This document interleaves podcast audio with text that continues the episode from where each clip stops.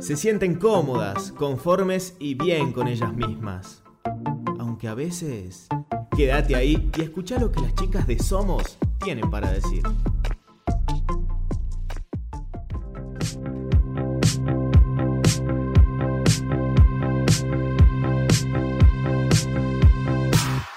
Bienvenidos a Somos, el primer espacio de Ocasal donde hablaremos sobre la actualidad y dialogaremos nuestro lugar en el mundo. Mi nombre es Ornella de Luca y junto a Titi Guzmán vamos a acompañarlos en estas reflexiones del día a día. Somos como vos. Recordá que podés contactarnos mediante Instagram y Twitter en arroba Somos para que podamos estar un poquito más conectados. Si te perdiste algún episodio, podés escucharnos por Spotify en Somos Ucasal. Allí vas a poder encontrar de todo un poco de entrevistas. Hola a todos, ¿cómo están? En el programa de hoy vamos a hablar con María de Cavi. Ella es locutora y también comunicadora social. También es presidente de FUSAEN. Es una fundación salteña de enfermedades neuromusculares. Y bueno, nos va a hablar un poco sobre su lucha con el hashtag Somos Concientización.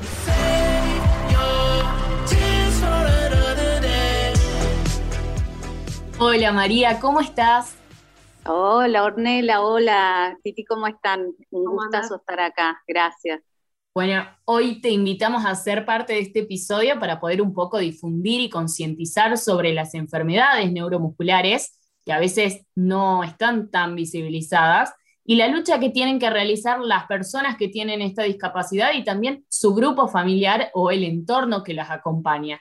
No sé si querés empezar contando tu historia y de ahí introducirte en cómo comenzó Fusaen. Sí, vos sabés que primero agradecerles muchísimo porque este espacio es valiosísimo para nosotros, porque como para que la gente entienda, tienen un nombre complicado, enfermedades neuromusculares, un poco lo dice el nombre y uno lo puede llegar a interpretar, pero está dentro de las 8.000 enfermedades poco frecuentes, todas estas enfermedades que son cerca de 800, las neuromusculares precisamente, están dentro de estas otras 8.000 que son poco frecuentes.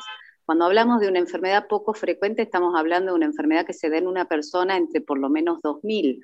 Hay enfermedades que son rarísimas, entonces encontrás un solo caso entre un millón de personas o más incluso. En el caso de mi hijo, que es Josecito, que es el menor de mis cuatro hijos, hoy tiene siete, cuando estaba por cumplir dos años lo diagnosticaron con distrofia muscular de Duchenne, que es una de estas enfermedades, de 800 enfermedades neuromusculares, que en general lo que afectan a todas ellas, eh, lo que manifiestan en realidad eh, como sintomatología general es una gran debilidad muscular y en la gran mayoría de los casos progresivas, como en el caso de mi hijo de Duchenne.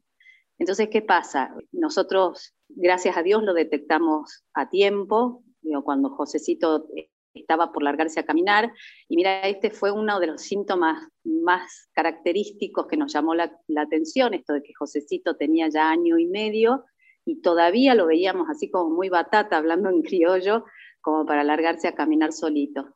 Y eso nos llamó la atención, quizás porque era el cuarto de, nuestro, de, mis hijos y, bueno, uno tiene parámetro de cuáles fueron las edades en las que los otros se largaron a caminar. Y ahí empezamos una búsqueda de saber qué era lo que pasa. Yo, a ver, yo les atribuía que podía ser que se estaba alimentando mal, porque en mi familia mi mamá es celíaca, entonces desde la ignorancia y desde lo que puede pedir eh, pensar una mamá, yo creía que podía tratarse de que estaba mal alimentado, y que eso hacía que no tenga mucha fuerza o confianza para largarse solito a caminar. Entonces, bueno, como el pediatra, eh, en reiteradas oportunidades cuando le preguntábamos, nos minimizaba el problema y decía que, bueno, que estábamos muy ansiosos, que cada chico tiene su, su, su tiempo, que había que esperar. Bueno, yo igual me impacienté y decidí ir a una gastroenteróloga para descartar esto de la celiaquía. Y fue la primera vez que le hicimos unos laboratorios al gordo, unos análisis bioquímicos, y ahí salieron unos análisis, unos valores bastante alterados en lo que son las transaminasas. Cuando están elevados estos valores, puede estar indicando un daño muscular. positivos de que algo puede llegar a aparecer en el medio. Hoy no tiene cura esta enfermedad, como la gran mayoría de las enfermedades neuromusculares, todas ellas en realidad, eh, no tienen cura, pero tienen tratamiento a base de corticoides, como en el caso de José, con muchas terapias de rehabilitación que logran relentecer el, avance de la enfermedad. Pero eso es básicamente en qué consiste la distrofia muscular de Duchenne. Eso iba a preguntarte cómo era el día, eh, el día a día de José, qué es lo que él hace, si, cómo es la comunicación con ustedes o qué hacen ustedes para poder ayudarlo también a él o entenderse mejor con él. Y si él es consciente de, todo esto que vos nos contabas, de que esto va a empeorar, de que eh, de a poco, o sea, es muy complejo el tema. Sí, tal cual. Las enfermedades neuromusculares, la gran mayoría de ellas no tienen afectación a nivel del cerebro, entonces son chicos que incluso por el contrario son chicos brillantes, muy inteligentes, intelectualmente hablando. Entonces Josecito es un chico que va a una escuela común, va de hecho a la misma que van sus hermanos. Hoy Josecito tiene una rutina como cualquier otro chico de siete años, pero recargada en cuanto a obligaciones de terapias. A ver, Josecito en su día a día, por ejemplo, va al colegio a la mañana, a la tarde ya arranca con sus terapias, tratamos de que sea una terapia por día, cosa de que no, no se agote, porque aparte hay que evitar el cansancio en él, además de, bueno, las visitas periódicas que tenemos que hacer con los médicos, que le hacen los controles semestrales y anuales, eh, para ver cómo va yendo todo. Falta ¿no? políticas públicas que, promuevan y que eh, informen un poco más a la población, pero quisiera saber un poco más cómo fue una vez que te dieron el diagnóstico. No sé si vos habías eh, tenido ya otros acercamientos con respecto a estas enfermedades. Me imagino el estrés, la impotencia, la incertidumbre que, que te causó a vos y a tu familia seguramente no saber qué sucedía. Así que nada, quiero que me contes un poco más al respecto en ese sentido. Bueno, eh, mencionaste tres cosas que me parecen fundamentales. El tema de las políticas públicas y el desconocimiento que hay alrededor de estas enfermedades fue el, puntapié inicial por el cual hemos decidido nosotros con mi marido poner esta fundación. Todas las poco frecuentes se encuentran con esta misma con esta misma situación, que hay un gran desconocimiento, pero no solamente en la sociedad, sino también dentro de la comunidad médica.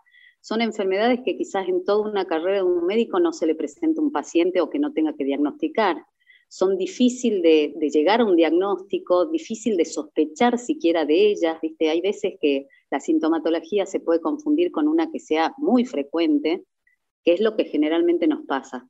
Entonces, cuando eh, nos dan el diagnóstico con mi marido, realmente lo primero que uno necesita es hablar con otro padre que esté pasando por la misma situación, pedirle consejos, a ver qué médico lo ve a tu hijo, a dónde lo llevo, qué tengo que hacer, porque uno se empieza medio a desesperar. Yo no te puedo explicar, eh, no les puedo explicar, chicas, la sensación de desesperanza que tenés y de impotencia, ¿viste? Porque te dan un diagnóstico tremendo y te dicen no tiene cura y no podés hacer nada más que procurar que tenga, relentecer el avance de la enfermedad, pero que va a llegar y que va a avanzar es indefectible. Entonces es mucha cosa para procesar. Por eso claro, y lamentablemente son menos las personas, al ser menos estas enfermedades a las personas que afectan, son menos las personas que luchan por conseguir, como vos, que se reglamenten estas leyes o estas luchas por políticas públicas que puedan mejorar la situación. Desde tu rol como comunicadora lograste, a pesar del dolor, me imagino como madre, eh, sacar de esto algo positivo y fundar FUSAEN, que seguramente esto te permitió a vos acercarte a personas, a casos, a madres, a padres que están pasando por situaciones similares o pudieron contarte también sus situaciones y vos brindarle algo de ayuda o, ayuda mutua entre los dos. Exactamente. Bueno, la fundación tiene una, gran misión que es la de eh, el acompañamiento ¿no? mutuo, que es como, como vos lo mencionás, digamos. Yo mm, recibo muchísima ayuda estando con otros padres en la misma situación y ellos imagino que también de mí. Uno transita la vida gracias a Dios, con buena salud, creyendo que esto es así, digamos, yo tengo que tener buena salud y la vida está para ser vivida y disfrutada y, viste, tirando felicidad al techo, pero muchas veces te toca problemas de salud como este y te das cuenta de un cachetazo que no eras tan exclusivo. Eh, te pasa con un familiar, te pasa con, vos mismo, con tu propia salud y, y empieza, empezás a mirar la vida con cristales distintos. Lamentablemente no es que uno quiera comprar esos cristales, pero son los que, como siempre digo, un cachetazo, porque la sensación siempre es de un cachetazo, te pusieron esos cristales y empezaste a ver la vida distinto. Y te quedas con esto de que en medio vaso lleno, yo dije, bueno, estoy dentro de los medios de comunicación, tengo muchos colegas y amigos que me ayudan en esta cruzada de hacerlas visibles, de que la gente las conozca, de que si aparece otro diagnóstico en la provincia, sepa que hay alguien que también lo puede ayudar, contener, acompañar. Entonces, es una manera también de hacer catarsis, de llevar este diagnóstico que es bravo y que te tira, porque ahora ya pasaron unos cuantos años y es como que lo tengo un poco más asimilado, pero hay momentos y momentos. Y no quiero que le pase a otra familia lo que yo sentí. Esto de no tener a nadie a quien recurrir me pareció una cosa espantosa. Creo que hubiera sido distinto encontrar una mamá que me diga, tranqui, va a estar todo bien, igual vas a ser feliz, ese niño va a crecer contento, esto va a pasar, esta sensación es normal, ¿viste? Pero en ese momento es muy difícil no encontrar a nadie que esté pasando la misma que vos o con similar diagnóstico, por lo menos dentro de las poco frecuentes. Pero sí, podemos, por ejemplo, si logras un diagnóstico de, uno de los niños en la familia, sí podés acceder a un, eh, digamos, un consejo genético, que lo que te va a alertar es que vos podés ser portadora de esta enfermedad y si tenías planes de tener más hijos, no tenerlos, por ejemplo. Entonces, por eso también la importancia del diagnóstico eh, temprano, digamos. A mí me, a mí me solucionó saber que, que José, si tener este consejo genético oportuno y ya sabiendo la enfermedad del diagnóstico y que yo se lo puedo transmitir a otro hijo mío o mis hijas mujeres ser portadoras a su vez porque heredaron el gen mutado mío, eh, y ellas podrían tener hijos con la misma enfermedad. Entonces, ahora ya pudimos acceder a que mis hijas se hagan los, los exámenes genéticos y yo ya me ligué las trompas como porque yo ya decidí que esto era lo que quería, no, no arriesgarme en este sentido. Uno no se mete en las elecciones de, de cada una de las mujeres ni de las familias, pero bueno, uno tiene como prever qué es lo que voy a hacer de aquí en más. Realmente es un gran avance y bueno, esperamos que por supuesto logren muchísimos más, así como eh, la petición que ustedes están solicitando, que pueda ser firmada para poder así obtener una mejor reglamentación de la ley en Salta y también en Argentina para que se puedan visibilizar estas enfermedades poco frecuentes. Por eso nosotros también vamos a aportar eh, nuestro granito de arena eh, publicando el link de la petición en nuestro Instagram y ustedes también van a poder hacerlo buscándonos. Recuerden que pueden escribirnos por Instagram o Twitter en arroba somos su casal y mandarnos sus fotos mientras nos escuchan y usando el hashtag Somos Concientización.